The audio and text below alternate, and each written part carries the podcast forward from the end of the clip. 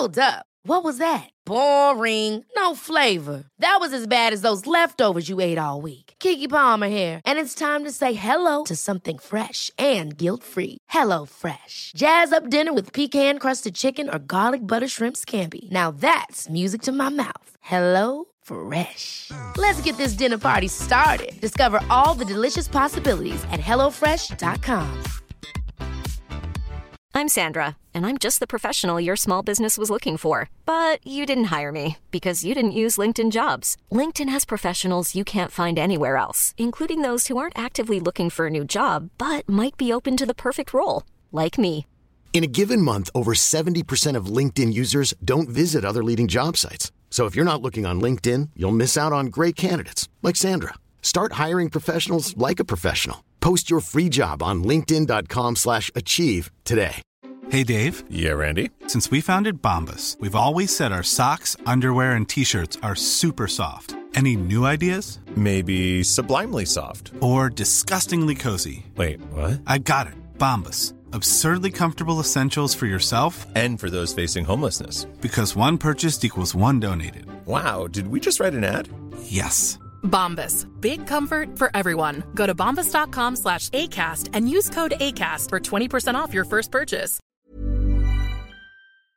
Der Großneffe des mächtigen Gaius Julius Caesar gewann die internen Machtkämpfe, die auf dessen Ermordung im Jahre 44 vor Christus folgten, und bestieg als Erbe und Kaiser des römischen Imperiums im Jahr 31 vor Christus den Thron.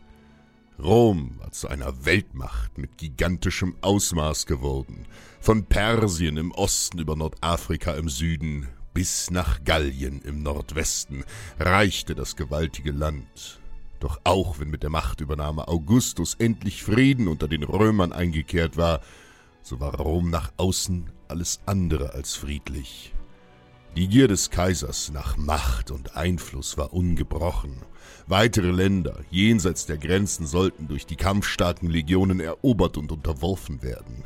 Und Rom ging dabei nicht zimperlich vor. Nach der Eroberung Galliens hatte schon Caesar einen ersten Vorstoß über die nördliche Rheingrenze ins geheimnisvolle Land der Germanen gewagt. Im Spätsommer 55 vor Christus hatte er eine Brücke über den Rhein bauen lassen und unternahm einen 18-tägigen Vorstoß nach Osten. Doch schnell erkannte der Feldherr seinen Fehler. Germanien war gänzlich anders als alles, was die Römer je gesehen hatten. Die undurchdringlichen Wälder und tiefen Sümpfe machten einen schnellen Vormarsch unmöglich. Hier gab es keine Städte, Straßen oder Burgen, nur ungezähmte, stolze Krieger, deren Stärke und Mut die Legionäre erschauern ließ. Aber Augustus hatte das fruchtbare Land jenseits des Rheins nicht vergessen. In mehreren groß angelegten Kriegszügen sollte Germanien erobert werden. Die tapferen Krieger stellten sich in zermürbenden Kämpfen der Übermacht Roms entgegen. Doch selten waren sich die weit verstreuten Stämme untereinander einig. Einige willigten nach blutigen Jahren einem Frieden mit Rom ein und wurden somit dem Kaiser tributpflichtig. Auch der Stamm der Cherusker, der am Oberlauf der Weser siedelte. Segestes, der Häuptling des Stammes, hatte aus persönlichen Motiven mit Rom Frieden geschlossen und im Gegenzug das römische Bürgerrecht erhalten. Aber je mehr der Häuptling von dem Bündnis profitierte, je mehr litt die einfache Bevölkerung des Stammes unter der grausamen Herrschaft der Besatzer. Die Tributzahlungen und Abgaben an Rom waren erdrückend. Den Cheruskern blieb selbst nur noch wenig zum Leben. Selbst die geachteten Stammesfürsten mussten ihre Söhne als Geiseln den Römern überlassen. So auch Fürst Segimir. Seine jungen Söhne Arminius und Flavus wurden mit zehn und elf Jahren nach Rom verschleppt, wo sie von reichen Patrizierfamilien nach imperialem Vorbild erzogen wurden. Sie lernten lesen und schreiben, die Kunst der lateinischen Rede und die Herrlichkeit Roms. Rom wollte sich die Loyalität der Cheruskerfürsten und ihrer Nachfahren auch in Zukunft sicher sein. Arminius vermisste schmerzlich seine Heimat, und doch tat er alles, seinen Vorfahren Ehre zu machen. Er trat in die römische Armee ein, wo er durch seine Stärke und seine Klugheit schon bald Karriere machte. Als Anführer einer germanischen berittenen Auxiliareinheit waren seine Tapferkeit und sein Heldenmut im Pannonienkrieg legendär. Arminius erhielt nach dem Krieg das römische Bürgerrecht und wurde in den Ritterstand erhoben. Aus seinem kleinen Germanenjungen war in wenigen Jahren einer der angesehensten Bürger und Offiziere Roms geworden. Im Jahr 7 nach Christus erhielt der mächtige Patrizier Publius Quinctilius Varus den Oberbefehl als neuer Statthalter in Germanien. Varus hatte sich als grausamer Provinzherr in Syrien einen Namen gemacht und war offenbar der richtige Mann, um die neue Provinz im Norden und seine wilden Bewohner zu zähmen. In seiner Rolle hatte Varus das Oberkommando über die fünf am Rhein stationierten Legionen, und so bat er den berühmten Arminius, ihn als Berater zu begleiten. Niemand kannte Germanien und seine Bewohner besser als der Sohn eines Cherusker-Fürsten.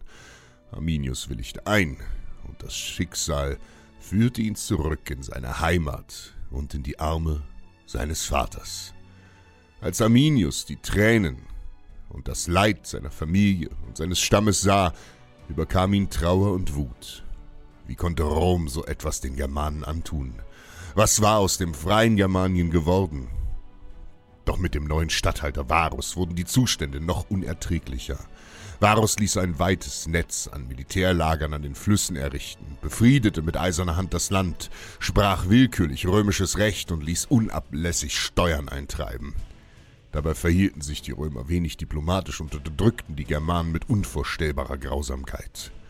Arminius musste handeln, um den Wahnsinn ein Ende zu bereiten. Zusammen mit seinem Vater Segimer schmiedete er heimlich Bündnisse mit den benachbarten Stämmen und bereitete einen vereinten Aufstand der Germanen vor, während er sich weiter als treuer Berater des Varus verstellte.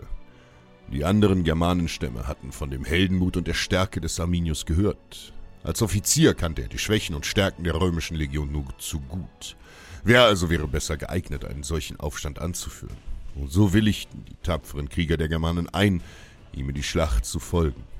Im Frühsommer des Jahres 9 nach Christus zog Varus mit der 17., der 18. und der 19. Legion, insgesamt etwa 15 bis 20.000 Legionäre und Hilfstruppen, von Veterra entlang der Lippe zur Weser, um weiter östlich römische Präsenz zu zeigen und Steuern einzutreiben. Die beiden anderen Legionen blieben in Mogontiacum, dem heutigen Mainz, in der Rheingrenze stationiert. Auch im Osten Germaniens zeigte Varus sein Gesicht des Schreckens. Die dortigen Germanen wurden nicht wie Verbündete, sondern vielmehr wie unterdrückte Sklaven behandelt und gnadenlos ausgepresst. Als der Winter nahte, machten sich die römischen Truppen reich beladen auf dem Rückweg zum Rhein. Auf ihrer Marschroute mussten sie unweigerlich den dichten Teutoburger Wald durchqueren, um die Schiffe an der Lippe zu erreichen. Ein beschwerlicher Marsch begann. So schrieb der römische Geschichtsschreiber Lucius Cassius Dio.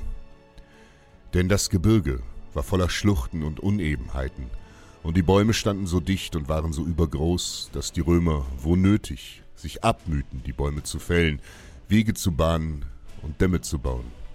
Der dichte Wald war der perfekte Ort für einen Überraschungsangriff. Hier im unwegsamen Gelände konnten die Legionen ihre Stärke in der Formation nicht ausspielen. Und so begann es, Lucius Cassius Dio schrieb weiter. Darum stellten die Germanen sie plötzlich von überall her gleichzeitig, durch das Dickicht hindurch, da sie ja die Pfade kannten. Und zwar schossen sie zuerst von fern, dann aber, als sich keiner wehrte, doch viele verwundet wurden, gingen sie auf sie los. Arminius hatte die Stämme der Cherusker, Marsa, Sugamba, Chatten, Angrivaria und Bructerra zu einer gewaltigen germanischen Armee vereint. Nun nahmen die tapferen Krieger an den Römern blutige Rache für Jahre der Unterdrückung und Grausamkeit. Wie Wölfe stürmten die Germanen von allen Seiten auf die überraschten Legionäre ein und metzelten die Feinde nieder. Die wilden Krieger zeigten keine Gnade. Kaum ein Legionär entkam der grünen Hölle des Teutoburger Waldes. Als Varus seine Niederlage erkannte, stürzte er sich in sein Schwert und beging Selbstmord. Arminius und seine Krieger hatten gesiegt. Germanien war von der Vorherrschaft Roms befreit und Varus vernichtet. Krieger, vergiss nie den Ort, wo deine Wiege stand. Du findest in der Ferne kein zweites Heimatland.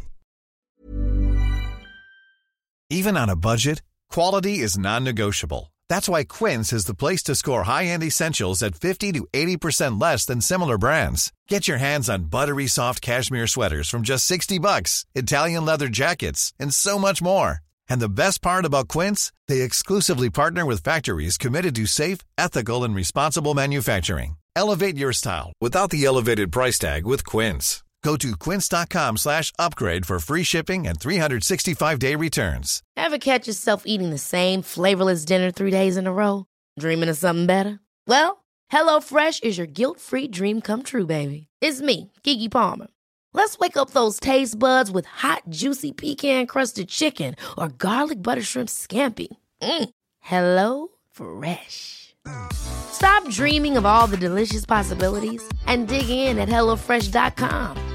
Let's get this dinner party started.